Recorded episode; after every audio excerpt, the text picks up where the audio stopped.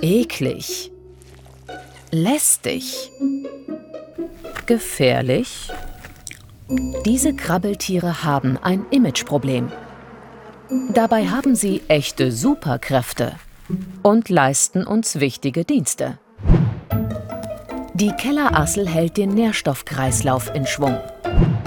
Der Ohrenkneifer entlaust Pflanzen. Und ohne die Goldfliege würden Großstädte im Unrat ersticken. Eben noch auf dem Hundehaufen hat sie es schon auf unser Essen abgesehen. Ein Grund, warum Menschen sich vor ihr ekeln. Die Goldfliege frisst fast alles. Tote Tiere, Wurst und Fleisch, Obst und Kot. Zugegeben, besonders hygienisch ist das nicht. Vor allem dann nicht, wenn sie sich unsere Nahrung als Brutstätte für ihre Nachkommen aussucht. Das Weibchen legt Pakete mit jeweils bis zu 200 Eiern. Es lebt nur wenige Wochen. In dieser kurzen Zeit kann es insgesamt bis zu 3000 Eier produzieren. Kaum geschlüpft fangen die Fliegenlarven an zu fressen. Sie speisen mit einer Art Besteck, den Mundhaken. Mit ihnen raspeln sie ihre Nahrung Stück für Stück klein. Sieht eklig aus, ist aber nützlich. Zum Beispiel in städtischen Parks, denn der Fliegennachwuchs gedeiht auch prächtig im Kot. Ein Hundegeschäft wiegt im Durchschnitt 60 Gramm. Um solch einen Haufen zu verputzen, genügen theoretisch die Nachkommen von vier Goldfliegen. Bei mehr als 8 Millionen Hunden in Deutschland haben die gefräßigen Putzkolonnen gut zu tun. Wem das zu unappetitlich ist, Goldfliegen nehmen als Zwischensnack auch gern einen Schluck aus dem Blütenkelch. Damit sind sie wichtige Bestäuber für Pflanzen. Um Abfälle kümmert sich auch dieses ungeliebte Tier, die Kellerassel. Sie sieht aus wie ein Käfer, also ein Insekt, ist aber ein Krebs. Die Krabbler lieben es feucht und dunkel, ein Milieu, das früher oft in Kellern herrschte. Heute leben sie nicht nur unterm Blumentopf, sondern auch in Komposthaufen, Mauerspalten oder Totholz. Kellerasseln sind perfekte Abfallverwerter. Alte Blätter, kleine Kadaver, sogar den eigenen Kot fressen sie.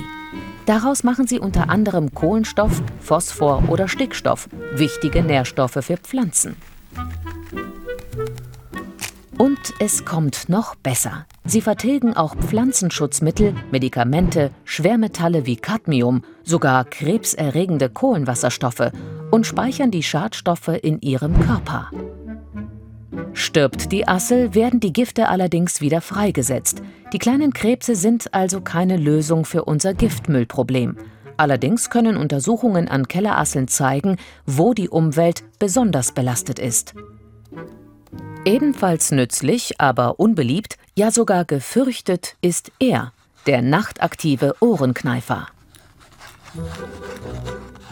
Im Mittelalter wurde das Insekt zermahlen und bei Ohrenschmerzen verabreicht. Daher stammt vermutlich auch sein Name. Doch keine Sorge, der Ohrenkneifer schlüpft weder ins Ohr, noch kneift er hinein. Für diese Tiere ist er allerdings gefährlich. Blattläuse, Leibgericht des Ohrenkneifers.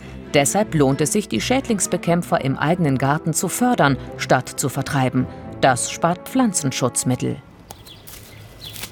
Auch wer keine wurmstichigen Äpfel mag, sollte sich mit dem Ohrenkneifer gut stellen, denn er frisst die Eier und Raupen des Apfelwicklers.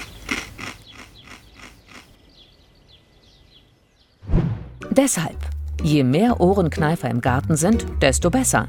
Zum Glück sind sie vermehrungsfreudig. Bis zu 90 Eier legt ein Ohrenkneifer-Weibchen in Erdlöcher oder Baumritzen, manchmal sogar zweimal im Jahr. Vom Ei zum Ohrenkneifer braucht es etwa einen Monat. Danach ist eine kleine Armee einsatzbereit, zum Beispiel für eine Mission im Rosenbeet. Um die Schädlingsbekämpfer dorthin zu locken, wo man sie braucht, gibt es mittlerweile sogar spezielle Ohrenkneifer-Hotels, bestehend aus Tontopf und Stroh. Die ungeliebten Krabbler. Sie sind vielleicht nicht jedermanns Sache, aber in jedem Fall kleine Helden.